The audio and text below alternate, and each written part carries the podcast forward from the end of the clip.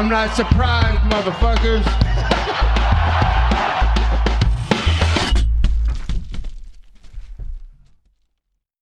Bonjour à tous, bienvenue dans l'épisode numéro 41 du Guillotine Podcast. On va parler de UFC 264. On va passer la carte en revue au complet. On va passer des prélims jusqu'au main event. Conor McGregor contre Dustin Poirier 3. Et je trouve que les cartes de Conor McGregor sont pas forcément les plus fournies généralement, mais par contre celle-là a été vraiment bien montée. Euh, des early prélims jusqu'au main event, euh, tous les combats faisaient du sens. Euh, les combats ont livré aussi et on va passer ça en revue ensemble. J'ai malheureusement pas eu la chance de voir les early prélims au complet. Euh, j'aurais vraiment voulu voir la victoire du Kazakh Zumagulov qui, a, qui a gagné avec une super Dars debout et qui, était, qui avait l'air vraiment serré sur les ralentis. Euh, j'ai pu arriver à la fin du combat de Jennifer Maya contre Jessica Ay. Jessica Ay avec son désormais célèbre troisième œil hein, en plein milieu du front. Je pense qu'il y a eu un, petit accident à cause d'un coup de tête, d'un headbutt euh, entre les deux combattantes qui, euh, qui a ouvert le, le, crâne, bah, le front de Jessica Ay d'une façon assez spectaculaire, beaucoup de sang, euh, beaucoup de mèmes à venir, j'imagine, sur Twitter, etc. Euh, on va passer directement au euh, prélim et au premier combat qui était euh, contre euh, Duplessis. Duplessis qui est un, un Sud-Africain, ancien champion de KSW, comme Jan Blakovic au passage, et comme Saladin Parnas. Déjà un bon CV donc pour Duplessis. Les deux fighters avaient dans le premier round, on va dire une, euh, une façon de se battre assez approximative dans le sens où euh, je pense qu'il y avait peut-être un peu de nervosité des deux côtés. Hein, surtout ouvrir les prélims sur une carte comme, comme celle de McGregor, c'est sûrement beaucoup de pression. Euh, mais Duplessis qui euh, au final a, a, vraiment pris le dessus sur euh, encore une fois la combinaison la plus simple en boxe, en striking, même en MMA je pense qui est le fameux one-two, hein, qui est de lancer un jab avec euh, un suivi sur un direct du droit en, en dépendant de votre stance. Qu'est-ce que cette droite était clean? Euh, Elle a vraiment envoyé son adversaire ben, euh, dans l'océan, hein, comme on dit maintenant, euh, qui se retrouve au sol. Il a fallu faire quelques suivis sur 2-3 euh, strikes en ground and pound. Mais je pense que ben, Duplessis a vraiment fait un, bel effet au niveau des fans, de la foule, et puis aussi des matchmakers dans l'UFC, parce que ce, ce, cette droite était vraiment clean. les gens apprécient beaucoup les KO qui sont vraiment clean, net. Euh, et Duplessis a livré, euh, je veux dire, il a 27 ans, me semble-t-il. Euh, la division des middleweight est assez ouverte en ce moment. Bon, évidemment, il y a le roi Easy en, haut, tout là-haut. et il n'a pas forcément énormément de concurrence. C'est sûr d'avoir un peu de sang neuf dans une division, ça fait, c'est toujours bon, c'est toujours positif. Bravo à Duplessis, il va peut-être falloir peut-être plus structurer son approche au, début du combat. C'est sûr, comme je vous dis, il y a sûrement le facteur nervosité, etc. Euh, c'était peut-être son premier fight dans le UFC. Non, c'était le deuxième, deuxième fight dans le UFC. Deuxième victoire dans le UFC, 2-0 dans le UFC. Pas mal. Bon début, bravo à lui. On enchaîne direct sur le deuxième combat des prélims, la grosse curiosité de la soirée, Ryan Euh, qui est un gros compétiteur de Jiu-Jitsu, euh, qui est le gagnant de The Ultimate Fighter saison 22, euh, qui n'a pas eu de combat depuis deux ans, qui apparemment a d'énormes difficultés à trouver un combattant de par son style vraiment particulier. Si vous avez vu le combat, vous comprendrez absolument de quoi je parle.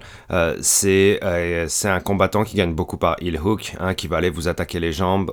c'est un style qui est vraiment particulier, qui doit être très troublant, surtout euh, hein, pour un grappleur ça doit être troublant déjà, mais alors pour un striker ça doit être l'enfer.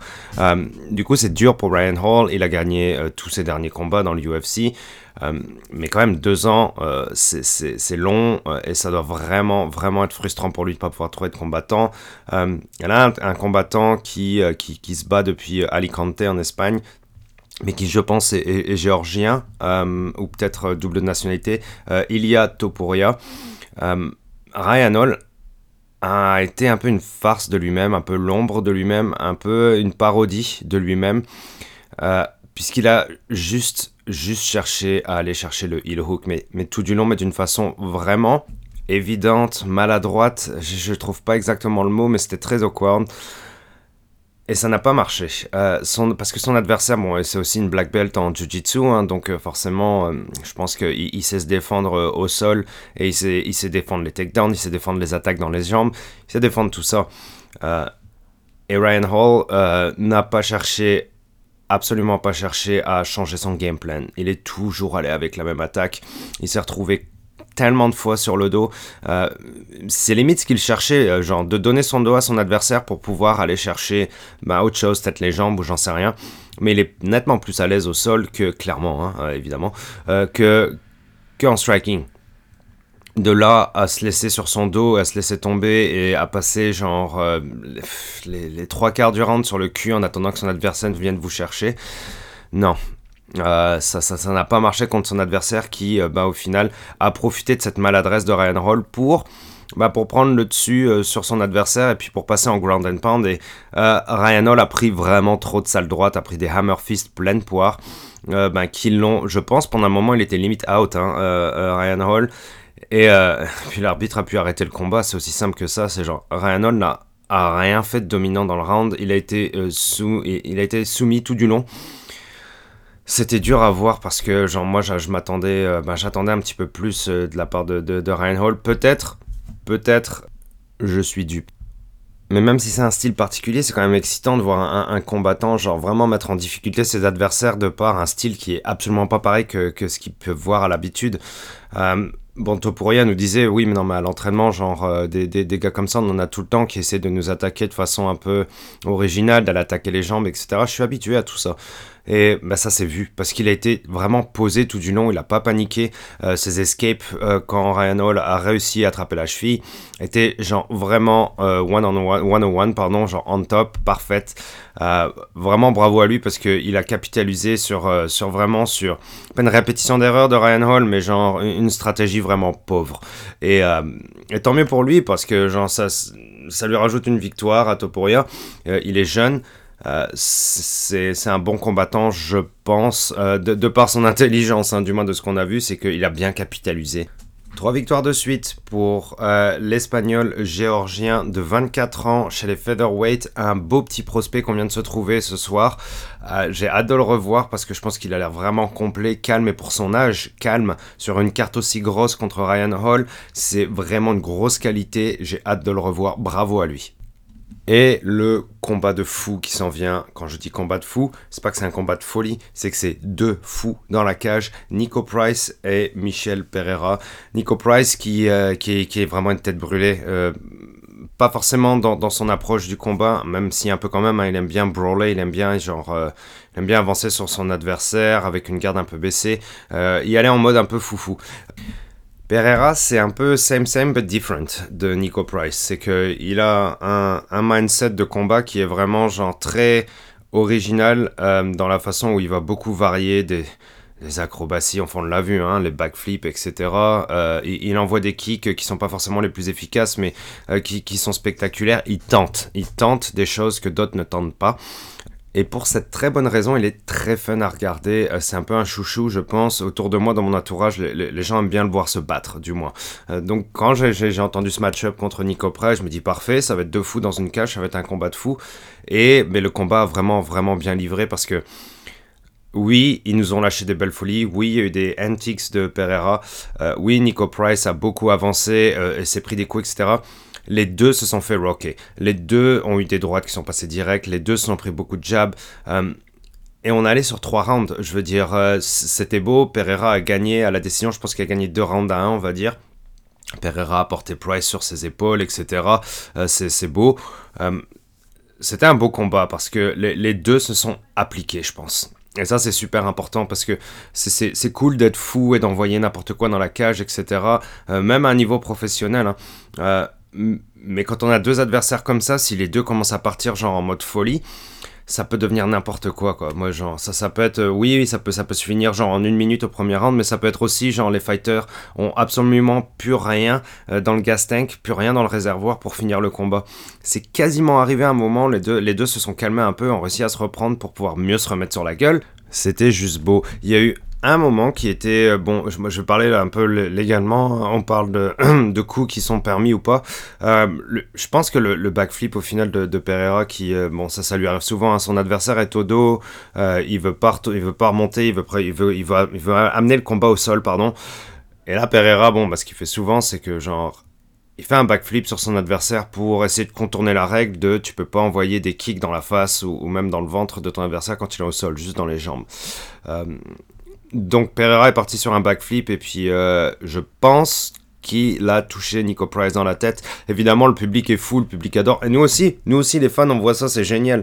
C'est ça, c'est ça aussi le MMA. Des fois, ça nous ramène un peu au temps des freaks dans Pride où on pouvait envoyer n'importe quoi comme coup. C'était de la folie, c'était beau. Des fois, c'était un peu n'importe quoi. Mais à regarder, c'est vraiment plaisant, c'est le fun. Ça reste un sport de folie. C'est un sport qui est vraiment complètement différent des autres. Oui, il y a des règles, mais je veux dire, à la fin de la journée, ça reste deux gars dans une cage qui ont le droit de à peu près tout faire. Donc forcément, il y en a qui prennent cet aspect créatif-là et qui décident d'en faire leur style. Et Pereira fait partie de ces gens-là et c'est pour ça qu'on les aime.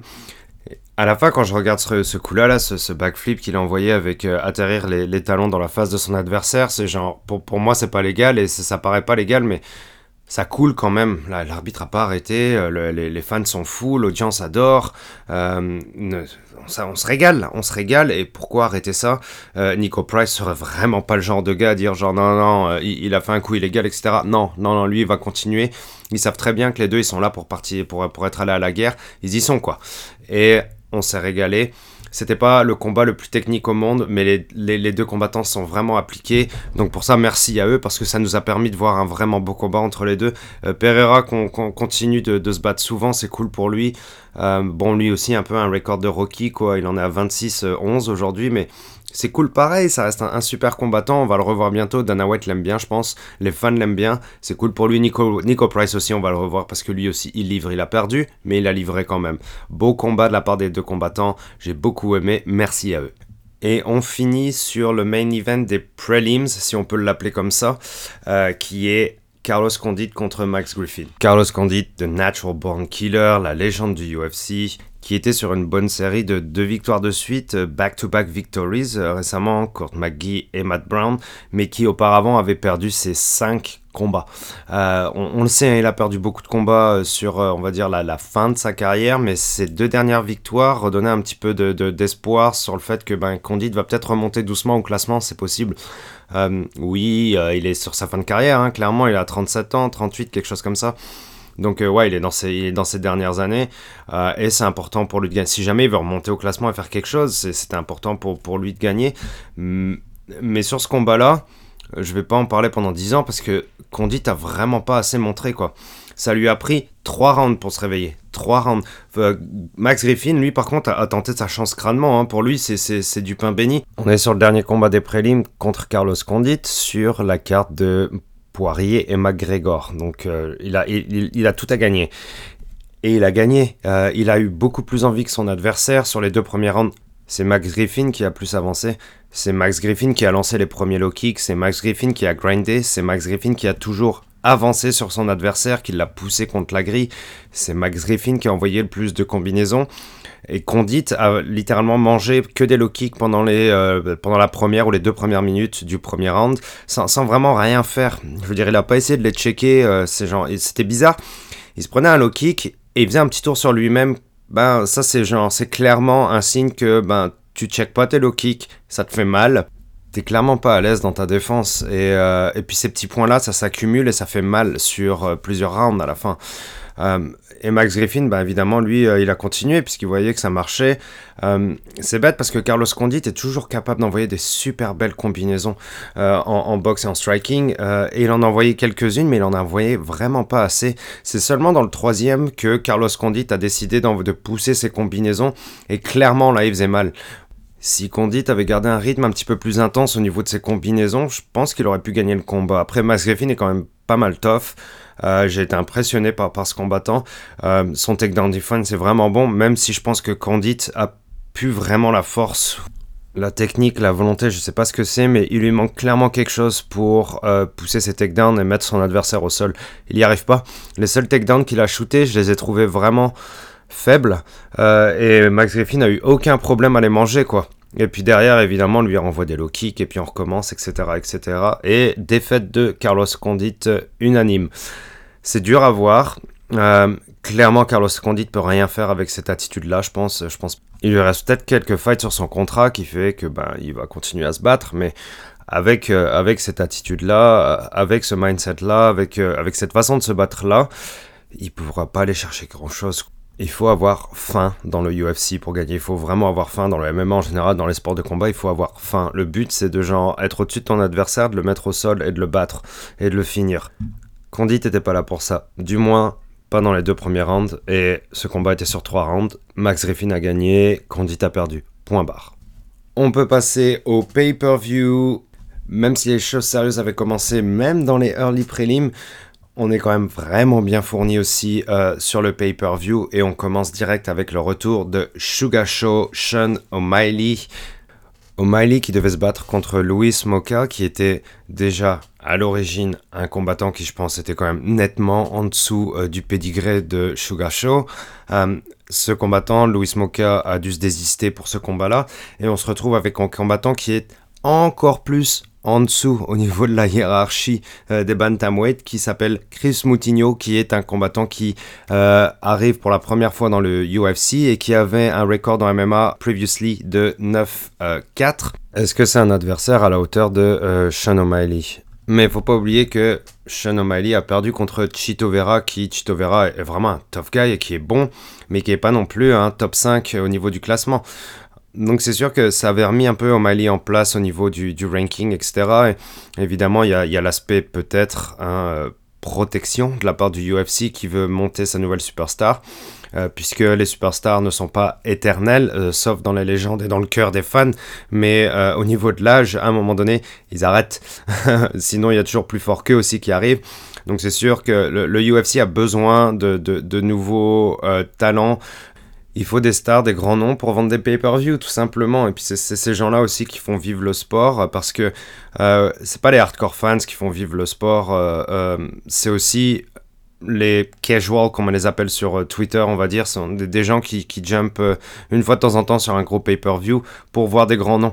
Et euh, ces gens-là font vivre le UFC, font vivre le sport au final. C'est très important d'avoir des, des, fighters comme ça pour la pérennité de l'entreprise, pour la popularité du sport aussi, c'est super important. Et O'Malley ben, fait partie de cette catégorie-là, malgré le fait qu'il ne se soit jamais encore battu contre un top 10 ou un top 5 dans, dans sa catégorie. Puis là, on se retrouve contre un fighter qui n'a jamais combattu au UFC. Mais quel fighter? Chris Moutinho. J'essaie de réfléchir à un combat où euh, j'ai vu un fighter qui a pris euh, cher comme ça sur trois rounds sans reculer. Parce que Chris Moutinho a jamais reculé. A jamais reculé. Sean O'Malley, de toute façon, euh, a complètement détruit son combattant sur, sur trois rounds. Les chiffres sont stratosphériques. Hein. O'Malley a placé, je, je sais plus, genre quelque chose comme 250 significant strikes quelque chose comme ça, 249, 249 sur 313 en tout. 200 dans la tête, 40 dans le corps, 9 dans les jambes. Et Moutinho a toujours continué d'avancer. J'entendais dans le premier round son, son corner à Chris Moutinho qui criait head movement, head movement, de bouger sa tête parce que c'était genre. Sa tête était genre, bah, comme, euh, comme Imaginez sur un punching ball, vous dessinez une tête de quelqu'un puis vous le frappez tout le temps, c'était simple. C'était un peu comme un punching ball qui continue d'avancer vers vous et d'avancer vers vous et d'avancer vers vous. Et euh, évidemment, hein, Chris Moutinho a quand même essayé d'envoyer 2-3 combinaisons. Euh, Sean O'Malley en a mangé 2-3. Euh, ça m'a quand même rassuré sur le fait que O'Malley est capable d'en manger une ou deux et de rester calme et de continuer et puis de ne pas tomber au sol tout simplement. Euh, mais Moutinho a continué d'avancer tout du long. Je veux dire, sur trois rounds, ça a été vraiment genre manger du jab et manger du jab et manger des one-two et manger des kicks et manger des front kicks dans le ventre. Et Moutinho continuait d'avancer, a continué, m'a même parlé à son adversaire et quand il parlait à Sean O'Malley pendant le combat.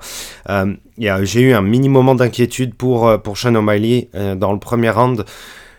Au bout de 4 minutes, Sean O'Malley commence à regarder l'horloge. Combien de temps il reste? Pourquoi? Mais je pense que il essayait de finir son adversaire et il se demandait genre est-ce que c'est le moment où je commence un peu à tout lancer? Euh, Est-ce que euh, je lâche les chiens et puis je me lâche complètement sur lui? Ou alors, euh, est-ce que je suis, j'ai le gaz et j'ai la cardio pour y aller comme ça sur 5 rounds parce que ce fou a l'air de continuer à avancer, de rien lâcher? Et le raison O'Malley d'y aller intelligent, parce que ce qui est dur dans ce genre de combat, c'est que ben, on, devient un peu désespéré au bout d'un moment parce que son adversaire va jamais tomber. Genre, oui, il l'a knockdown une fois, euh, il a failli le finir au sol.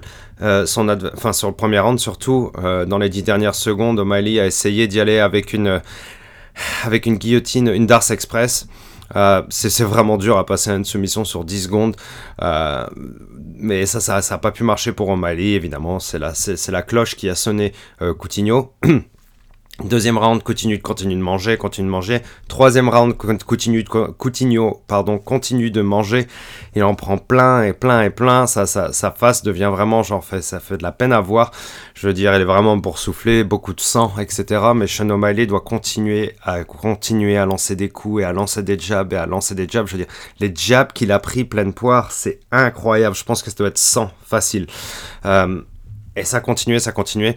Euh, vers la dernière minute du, round, euh, O'Malley commence un peu à partir en brawl. Je pense qu'il sentait que c'était la fin du combat et que de toute façon, il arrivait à toucher son adversaire quand il voulait, que son adversaire avait pas forcément le répondant. Il n'avait pas la technique, ni la force, ni, le cardio pour euh, envoyer des, longues combinaisons et faire mal à O'Malley. Alors O'Malley lâche tout euh, dans, dans, la dernière minute. Coutinho prend tellement de coups et là Herb Dean arrête alors que Coutinho est toujours debout, hein, même s'il prend énormément de coups. Je, sais que c'est qu'il a vraiment pris un build-up, mais c'est genre et que c'était pas nécessaire pour Coutinho de se prendre genre une fessée aussi monumentale. Euh, peut-être ça va faire du mal à sa carrière sur le long terme, ça on ne le saura jamais. Mais le fait que Coutinho ait été aussi résistant sur trois rounds et qu'on coupe le combat alors qu'il est encore debout hein, à 30 secondes de la fin, je trouve pas ça correct pour les deux combattants. Euh, parce que O'Malley, genre, je pense pas qu'il ait gagné par TKO. Bon, évidemment, ça passera comme un TKO. Il a, il a juste dominé son adversaire complètement pendant trois rounds. Euh, et moi, ça prouve, euh, pour moi, ça prouve que O'Malley est capable de tenir une très bonne cardio, du moins sur trois rounds, continuer, rester calme, etc., poser. Ça, c'est un super point positif pour, pour, pour O'Malley. Par contre, pour Coutinho, c'est plate parce que il aurait dû il aurait pu être un espèce de héros parce qu'il aura résisté sur trois rounds, il sera jamais, euh, enfin voilà, il, ne se serait pas fait mettre KO, etc., etc. Herbie n'aurait pas dû arrêter ce combat, je pense. Il aurait dû, il aurait dû laisser couler, rester 30 secondes. De toute façon, il serait resté debout. Ça aurait rien changé. Parce que là, ça, ça salit un peu le record de, de, Moutinho. Et je pense que, que ce gars-là avait complètement vidé jusque la fin de toute façon. Il nous l'a clairement montré. Pourquoi arrêter? Pourquoi lui priver de la fin de ce combat? C'était pas nécessaire. J'ai quand même hâte de voir O'Malley se battre contre quelqu'un, euh, au moins dans le top 10. Là, il lui faudrait un combattant dans le top 10. Euh, parce que ça fait, beau, ça fait beaucoup de combats contre, pas contre des nobody, mais voilà, contre des gens qui sont pas classés et qu'on voit pas souvent, etc. Euh, et puis il a perdu contre Chito Vera, donc c'est clair qu'il lui faut. Il, il, lui faut un top 15, un top 10, quelque chose d'un petit peu plus consistant. On a hâte de le revoir. J'espère qu'il va se rebattre bientôt. C'est vraiment important pour lui et pour sa carrière qu'il se rebatte vite. Bravo O'Malley et puis surtout Bravo à Coutinho d'avoir tenu aussi longtemps. Il aurait pu tenir sur les trois rounds. C'est bête que ce soit stoppé à ce niveau-là. Euh, un peu frustrant. Deuxième fight du pay-per-view. Irene Aldana qui nous vient du Mexique contre Yana Konitskaya, la russe. J'ai trouvé ce combat vraiment intéressant. Euh, dans le fait que Irene Aldana a été euh, elle aussi super intelligente euh, dans son combat où elle a laissé venir euh, Yana Kunitskaya qui était vraiment agressive dans la façon de se battre, c'est-à-dire qu'elle avançait sur son adversaire, elle essayait d'envoyer des gros kicks, des grosses combinaisons, elle, essayait de faire mal sur chaque combinaison. Tandis qu'Irénée, Aldana l'a juste laissé venir. Ça, c'est vraiment super malin quand vous voyez un adversaire qui est vraiment agressif, qui avance sur vous, qui essaie d'enchaîner des combos.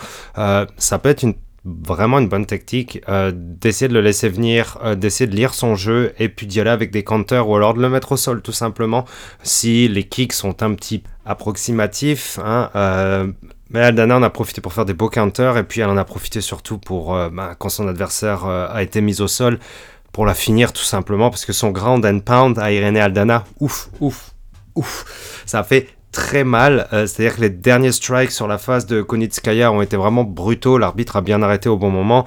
Euh, avait un peu de sang sur le visage, etc. Euh, mais c'était euh, vraiment bien joué de la part d'Aldana dans le sens où elle a super bien lu son adversaire. C'est ça qui fait des champions aussi. C'est pas seulement aller forcément agressif sur son adversaire tout du long, ça peut être aussi de lire les personnes qui sont en face, de les laisser faire leur jeu, puis de les, laisser se faire prendre à leur propre jeu. et là, Irene Aldana a complètement gagné. je veux dire, c'est vraiment cool pour le Mexique d'avoir euh, une bantamweight qui, euh, qui est revenue d'une défaite contre Holly Holmes euh, récemment. C'était important pour elle cette victoire. Elle est maintenant à 13-6 ou quelque chose comme 14-6, quelque chose comme ça. Euh, c'est cool pour elle, euh, c'est cool pour le Mexique, hein, évidemment. Euh, Brandon Moreno qui a gagné la ceinture il y a quelques semaines. Viva Mexico. Irene Aldana, belle combattante qui a vraiment bien géré son combat, bravo à elle. Yana Konitskaya va devoir revoir ses plans d'attaque, je pense, pour ses prochains combats. C'était pas efficace, un peu sloppy. À revoir au prochain combat. Bravo à Irene, elle a vraiment géré, bravo à elle. Viva Mexico. Troisième combat du pay-per-view, Bam Bam Tai Tuivasa contre Greg Hardy. Greg Hardy peut-être l'homme, un des hommes les plus détestés du UFC. Tellement rocambolesque ce, ce, Greg Hardy. Lui qui a accumulé les, controverses entre genre, bah, les, genoux illégaux, euh, euh, les, les, coups de ventoline entre deux rounds. Et puis aussi ses déclarations euh, ces dernières semaines là sur Derek Lewis, c'était pas terrible non plus mais il a quand même gagné pas mal de combats au UFC. Et euh, bon, c'est sûr, on pouvait le voir comme un gros prospect chez les heavyweights, etc. Euh, puis Bam Bam, lui, Bam Bam, c'est un sacré. C'est un sacré dans le sens où il a une, bah, grosse patate, évidemment. Hein. Il est genre super, super lourd dans ses low kicks. Il sait envoyer des high kicks aussi. Hein, on peut voilà, on, peut, on peut le juger sur son physique si on veut. Euh, moi, j'ai pas envie de faire ça parce que je vois, je vois pas le rapport par rapport à, la technique que tu peux accumuler sur toutes les disciplines qui englobent le MMA. Genre, c'est pas ton poids qui va faire est-ce que tu seras un super fighter ou pas. Euh, je veux dire, euh, lui, c'est peut-être pas genre musclore, mais mais il s'entraîne à hacker depuis plusieurs mois ou années. il s'entraîne avec DC, il s'entraîne avec Quin Velasquez. je pense qu'il a beaucoup appris sur, sur les derniers mois. Et puis il a un gros chin aussi, on l'a vu, Greg genre a foncé vers lui, genre après avoir passé 2-3 droites. Bam, et là, on est juste dans le premier round. Hein. Je, vous fais, je vous fais le résumé vraiment vite fait parce que c'est genre, au bout d'une minute, c'était fini. Greg a vraiment. Euh, ben, bam Bam a envoyé des gros low kicks dans les 30, 40 euh, premières secondes. Et j'ai trouvé ça vraiment bon de sa part parce que c'est sûr que Greg Hardy est pas super habitué à s'en prendre beaucoup. Hein. Les combats durent pas forcément longtemps non plus avec lui. Euh, donc c'était une bonne, une, bonne tactique de la part de, Bam Bam qui envoyait des, vraiment bah, des low kicks super lourds en plus. Euh, et ça se voit que ça faisait mal et c'est clair que d'en accumuler autant, ça peut faire du damage sur, euh, sur plusieurs minutes, voire plusieurs rounds. et là, il a géré là-dessus. Mais Greg Hardy a quand même une bonne patate aussi. Hein. Lui aussi, quand même, il apprend, il apprend fort le MMA, il se concentre vraiment là-dessus. Hein. Bon, sa petite carrière dans le football, c'était plus euh, une aparté qu'autre chose. Mais euh, ça reste quand même un professionnel euh, qui, sait quand même se battre, est quand même assez complet. il a une bonne base. et Greg Hardy, ben justement, a, a, bien avancé sur Bam Bam, l'a clippé. Bam Bam a commencé à faire un début de Chicken Dance. Juste un début de Chicken Dance, mais Greg Hardy est arrivé, ben, je pense, avec l'adrénaline, et puis de le voir, genre, euh, de, le, voir aussi titubant sur ses jambes. C'est clair, c'était euh, chez les en plus. C'était vraiment le moment où il fallait attaquer fort son adversaire, il l'a fait. Mais Bam Bam a envoyé genre un contre sur un crochet du gauche qui a envoyé directement Gregardi au sol. Bam Bam a, pu, suivre, a pu suivre pardon, à peine sur un peu de ground and pound. Euh, genre sur le côté à lui envoyer quelques hammer fists. Euh, mais bon, c'est les heavyweight quoi, ça peut faire très très mal, ça peut aller très très vite. L'arbitre a vite arrêté le combat et puis on s'est rendu compte qu'il a arrêté vraiment au bon moment parce que ben, Greg Hardy était plus trop là, j'ai l'impression, ça lui a pris du temps à se relever alors qu'il était genre sur les genoux et sur les mains, ça lui a pris vraiment du temps à faire le moindre mouvement. Euh, avant de parler à l'arbitre, etc. C'était vraiment un bon stoppage. Bravo à Bam Bam qui, qui est excellent. Je veux dire, le mec arrive sur Wannabe des Spice Girls sur son walkout song. Il s'en fout. Euh, bon, après le délire de boire de la bière dans la, dans la chaussure, de faire un chou, euh, c'est vraiment drôle. C'est clair que ben, par temps de Covid, c'est peut-être pas ce qu'il y a de plus malin. Même s'il l'a déclaré récemment, hein, il a déjà fait ça dans, dans, dans, Il a déjà bu dans une botte où il y avait 50 personnes ou quoi qui avaient craché dedans. Puis il dit Ouais, j'ai un problème, je pense. Effectivement, tu, tu vas un peu loin, mec. Mais, euh, mais moi, je t'aime pareil. Euh, sa sympathie est exceptionnelle. Euh, il, s'en fout qu'il se battre, je pense. qu'il l'a dit genre, qu'est-ce que, qu'est-ce que tu veux call out? Rogan lui demande et puis il fait genre, je m'en fous, man. Quelqu'un dans le top 15 ou dans le top 10, ce serait bien. Et oui, parce que c'est un beau prospect, Bam Bam, il a eu quelques défaites, c'est un beau prospect, mais il a, il a gagné personne vraiment de super classé, etc. C'est pas un fou non plus, euh, mais il a beaucoup à apprendre et euh, je pense qu'il mérite un, un, un un classé au prochain combat. Ça peut être beau. Victoire au premier round de Bam Bam avec un counter qui nous vient d'un left hook venu d'ailleurs pleine poire pour Gregardi. Bravo à Bam Bam, il gère trop. Truc trop drôle qui est arrivé euh, pendant son interview. Il demande aux gens de lui préparer des petites chaussures remplies de bière, hein, voilà. Tant qu'à faire, on va continuer. Euh, quelqu'un, quelqu'un quand il rentrait, euh, quand il rentrait au vestiaire, quelqu'un genre a snappé de la sauce, de la hot sauce de de, de Dustin Poirier dans la chaussure aussi. il a chugué la bière et il a trouvé ça dégueulasse. Ça se voyait sur sa face, il était dégoûté. C'était vraiment fucking drôle comme moment. Euh, J'en ai ri. C'était vraiment drôle. Euh, il faisait vraiment des des sales faces, mais il est trop charismatique, Bam Bam. Il est vraiment cool. Il faut des fighters comme ça. Ça reste des, des êtres humains et puis d'avoir des gens qui sont fun, cool, attachants, c'est quand même super agréable et nécessaire, je pense, pour justement faire avancer le sport dans la bonne direction. Belle victoire de Bam Bam, on va bientôt le revoir. Yes. Il est temps de passer au co-main event, qui est une huge, huge, huge match-up chez les, chez les welterweight. Gilbert Burns euh, contre euh, Stephen euh, Thompson. Gilbert Burns qui revient d'une défaite contre Kamaru, mais qui avait donné du fil à retordre à Kamaru dans le premier round et qui au final a fini par se faire knockout. et Stephen Thompson qui lui s'est fait knockout il n'y a pas très longtemps contre Pettis, mais qui a bien rebondi contre Luque. je pense qu'il s'est brisé les deux mains contre Luque tellement il avait les, il avait les mains, c'était deux grosses patates au bout de quelques semaines. c'était impressionnant. Voilà. Wonderboy qui revenait fort, euh, qui devenait un sérieux contendant pour euh, la, bah, peut-être un title fight, mais euh, les match-ups contre les lutteurs ou les grappleurs, bah, ça lui réussi pas tant que ça à Steven Thompson. Deux fois, il a perdu contre Woodley pour aller chercher une ceinture. Deux fois. Et là, bah, il s'est produit exactement la même chose contre Gilbert Burns, alors que c'était juste en trois rounds il s'est fait amener au sol trop de fois et euh, Gilbert Burns a réussi à le, à le gérer au sol tranquillement. Il s'est passé que ça. C'était pas le meilleur des combats, mais c'est vraiment dur de faire un bon combat entre un grappleur et un striker à chaque fois. En tout cas, d'élite, où c'est vraiment leur spécialité, ça réussit pas forcément à chaque fois. On entend à chaque fois, oh, ça va être fou comme combat, c'est incroyable, mais ça finit jamais, rarement bien. Hein. Ça finit rarement bien de ce que j'ai vu. Moi, c'est moyen, quoi. C'est pas quelque chose qu'on veut voir, c'est sûr. Quand c'est un grappleur, euh, ben, du euh, genre euh, d'un Akabi comme Khabib, ben là, c'est mieux parce qu'il y a beaucoup de smash, il y a beaucoup d'action au sol, euh, il y a beaucoup de violence et il y a de la soumission. Euh, donc c'est plus intéressant. Gilbert Burns a, vraiment dominé son adversaire euh, dans le sens où il a réussi à aller chercher des takedowns qui étaient magnifiques et Wonderboy n'a pas su les défendre.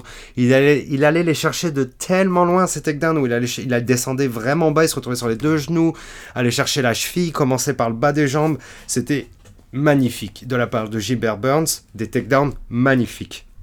Mais Wonderboy a pas su se défendre. C'est dur quoi, de, contre, un, contre grappleur qui est d'un niveau vraiment au-dessus du vôtre, de se retrouver contre la grille, etc. Steven Wonderboy a vraiment mangé. Il a failli perdre d'ailleurs, euh, je sais plus si c'était au premier ou au deuxième, où euh, ben, Gilbert Burns avait genre la possibilité d'envoyer beaucoup de ground and pound en, justement gérant une main et en étant au-dessus. Il était contre la grille, il envoyait beaucoup, mais il envoyait genre je pense 4-5 coups derrière la tête. Donc euh, oui, j'ai entendu autour de moi, ouais mais c'était derrière l'oreille, des coups légaux et tout. Non, l'arbitre aurait dû dire stop, stop, stop, parce que là, c'était genre vraiment euh, beaucoup de coups derrière la tête. C'est sûr, hein, Gilbert Burns, je veux pas lui en vouloir, parce qu'avec l'adrénaline, etc., c'est genre, c'est sûr, t'y vas et tu fais quand même attention à pas essayer d'envoyer plein de coups derrière la tête, mais genre, ça peut passer, mais c'est la job de l'arbitre de dire genre, yo, euh, je vais devoir t'enlever un point, man, parce que t'as passé 5 coups derrière la tête. Je sais, ça peut arriver, etc., mais je suis obligé de t'envoyer un point. C'est le genre, c'est le genre de pratique qui peut avoir de sérieuses conséquences neurologiques sur un fighter. Euh, et c'est des gars qui prennent des coups dans la tête sur 10, 15 ou 20 ans. Il faut quand même faire attention à ce genre de pratique. On peut pas laisser ce genre de choses arriver, je pense on n'est plus à Pride, on n'est plus à ça. Et je dis pas que Pride c'est mal, hein, etc. Mais c'est genre, soit on met des règles, soit on n'en met pas. Mais si on met des règles, on les fait respecter. Parce que là, c'était clair et net qu'il y a eu beaucoup trop de coups derrière la tête sur, si peu de, sur si peu de temps. C'était visible, quoi. N'importe quel arbitre aurait pu le voir et dire, genre, non, stop, faites quelque chose. Voilà, c'était plate dans le sens euh, où, euh, genre, moi j'aime pas voir ça parce que, encore une fois, c'est le délire de genre, est-ce qu'il y a des règles ou est-ce qu'il y en a pas? Il y a des règles, oui, on les met. Et euh, si les règles sont censées protéger les fighters, bah, à ce moment-là, c'est con parce qu'on protège pas le fighter, on entrave les règles, ça veut plus rien dire pour moi. Et je trouve ça con. Match-up qui était pas fou au final, encore une fois, comme je vous dis, genre grappler versus striker, moi ça me vend pas du rêve euh, parce que les combats que j'ai vus, ça c'est rarement euh, bien fini. Euh, et Gilbert Burns a juste été plus fort. Au final, il a complètement gagné le combat. Décision unanime pour Gilbert Burns, pour le Brésilien. Qu'est-ce qui, peut, être plus intéressant pour lui que d'aller chercher un title shot? Encore une fois, je sais pas. hein. Mais qui peut aller chercher Ousmane, de toute façon?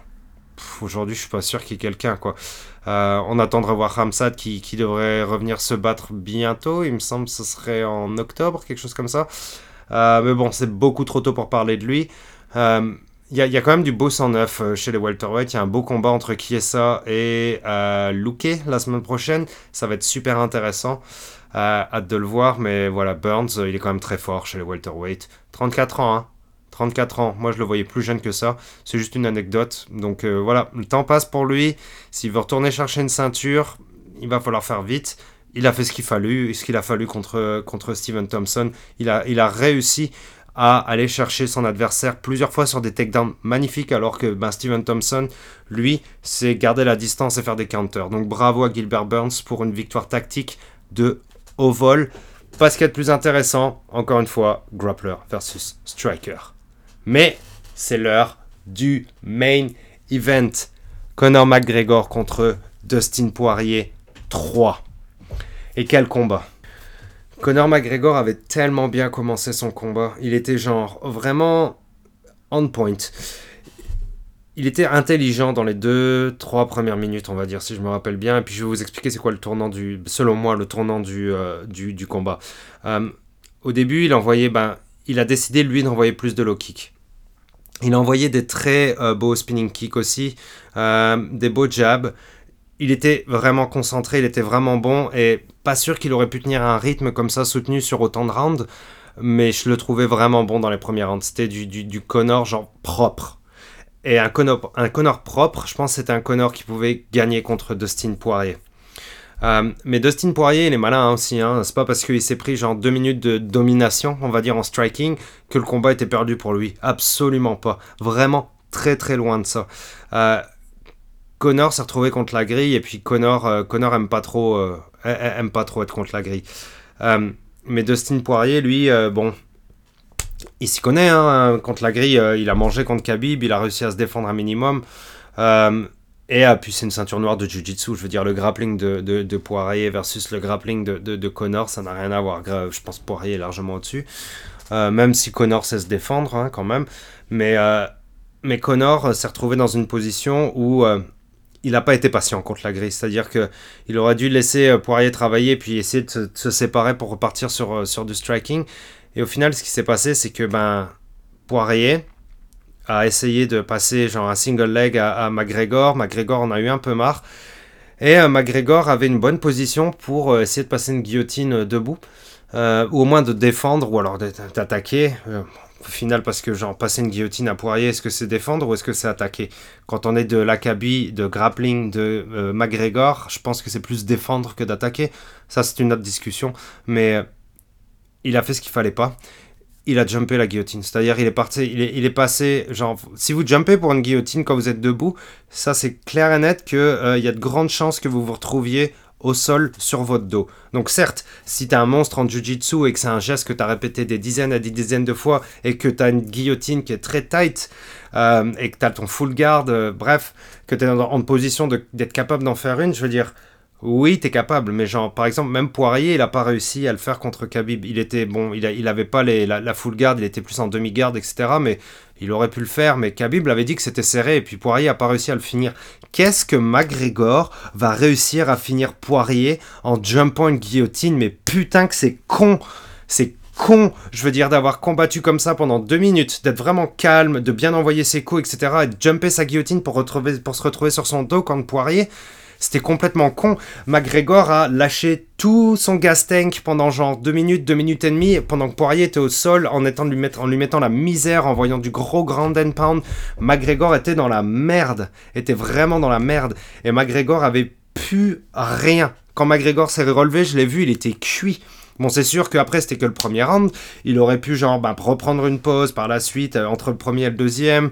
Peut-être un petit réajustement tactique. Il se fait engueuler par son corner. Euh, fait pas de conneries à jumper des guillotines ou essayer d'aller sur une soumission. C'est complètement con. Il aurait peut-être ça aurait pu avoir une, une, histoire différente, mais en se relevant, McGregor était cuit, il envoie un gros kick à Poirier qui le bloque. L'histoire dit que peut-être que ce kick qui a été checké par euh, Poirier, euh, enfin qui a bien été protégé par Poirier, euh, par je sais plus si c'est sur le coude ou sur le genou qui se l'est pris, je sais plus, mais en tout cas ça a été checké. Je veux dire, c'est pas arrivé dans de la viande, quoi, c'est arrivé dans du dur pour McGregor. C'est peut-être ça qui fait que ben, son tibia s'est retrouvé fragilisé. McGregor, après ce kick-là, bon, a commencé à, genre, à rester un peu debout, survivre un peu, et puis genre quelques secondes après, peut-être ben, McGregor a reculé, puis sa jambe a snappé. Plus de jambe, jambe cassée en deux.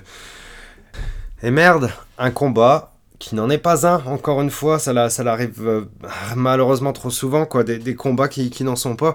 Le, le Poirier McGregor 1, c'était un vrai combat. Poirier McGregor 2, c'était un vrai combat. Poirier McGregor 3, c'était un vrai combat. Je pense que Poirier a gagné, mais il y a encore tellement de frustration et, et c'est absolument pas parce que je veux que McGregor gagne, mais c'est genre c'est quand même cool d'avoir une superstar et c'est quand même beau d'avoir des, belles histoires de, de, combattants qui perdent et qui reviennent, etc. Puis la division lightweight est tellement stack, c'est sûr que ça peut pas être éternellement comme ça, mais c'est dur de voir McGregor partir sur une civière avec une jambe euh, dans le sac. Euh, combien de temps ça va lui prendre pour, pour se remettre de ça? Et puis, à quoi va ressembler la division lightweight quand McGregor va revenir? Est-ce que McGregor sera relevant, pertinent quand il va revenir? Je veux dire d'ici peut-être un an, j'en sais rien. 8 mois, quelque chose comme ça, 9. Et McGregor était tellement, mais tellement amer quand Joe Rogan l'interviewait, c'était un peu con, quoi. Tout ce que j'aime pas dans, dans, dans, ce délire du, euh, de tout ce qui est buildé autour des superstars, c'est beaucoup de rancœur, beaucoup de haine, beaucoup de, de, de sales mots, euh, pas de respect, rien, c'était con, c'était pas nécessaire. Ah là, vous comprenez, là, je suis amer. Je suis amer sur ce combat parce que j'aurais préféré que ce soit genre une grosse guerre, une belle bataille sur plusieurs rounds, voire 5, ça aurait été génial, mais non, non, rien de ça. Juste, euh, juste cette grossière erreur, et puis, c'est con, hein, mais ma Poirier a fait ce qu'il avait à faire, quoi. Il a massacré McGregor quand il était au sol, mais il a, il a envoyé McGregor dans des endroits où McGregor veut pas aller, mais où il s'est mis tout seul comme un couillon. C'était con, c'était pas nécessaire, et voilà où on en est. Bon après, et puis évidemment, genre McGregor, enfin évidemment, genre le pauvre derrière, il est puni avec ce freak accident, avec cet accident que personne n'a vu venir et qui est vraiment, genre vraiment, genre pas de chance quoi. C'est dur, c'est dur. Euh, beaucoup de gens parlent d'un, il faudrait faire le quatrième, c'est genre, non, mais non, non. Poirier va se battre contre la ceinture pour Oliveira là. Let's go. 3, 4 mois max là, 5 euh, mois, let's go. Je veux que cette année, là, cette année, il faut, il faut que Poirier se batte contre Oliveira, là, ce serait génial. Ça, ce serait un fight de fou. Je veux le voir. Je veux le voir. Qui veut pas le voir, quoi? Les deux sont des monstres de grappling. Les deux sont capables de knock-out leur adversaire. Voilà, deux gros, deux gros lightweight puissants et bons. Genre, oui, oui. Shut up and take my money. Ça va être trop beau. McGregor fait chier pour lui, mais voilà, comme je vous dis, cette erreur de, sur la guillotine, là, c'est complètement con et c'est impardonnable pour moi. Genre, à ce niveau-là, c'est faut pas, quoi. C'était pas nécessaire. Qu'est-ce qu'il a essayé de prouver? Qu'est-ce qu'il a essayé de prouver? Qu'il était capable de choquer Poirier? Non, il n'est pas capable. Là, il a prouvé qu'il n'était pas capable et qu'il s'est foutu dans la merde tout seul avec ça. C'est dur. C'était une très belle carte, par contre. C'était une très belle carte. Il s'est passé vraiment de belles choses sur cette carte. Les prélims étaient fous, les early prélims. Malheureusement, je ne les ai pas vus, mais il y a eu de beaux moments aussi euh, dans le pay-per-view. Enfin, voilà, c'était une belle carte. Euh, on s'est gavé, euh, on est quand même content. Ça finit très mal et ça laisse un sale goût amer. Malheureusement, c'est un sport de fou et puis des grosses blessures arrivent. Hein. On l'a vu avec Wildman il y a quelques semaines, quelques mois, je sais plus. Ça l'arrive. Et c'est un sport qui est dangereux, on se met mal, on se blesse, ça l'arrive. C'était, une, bonne carte malgré tout. Euh, super bonne carte. On se reparle très bientôt. Vive le MMA.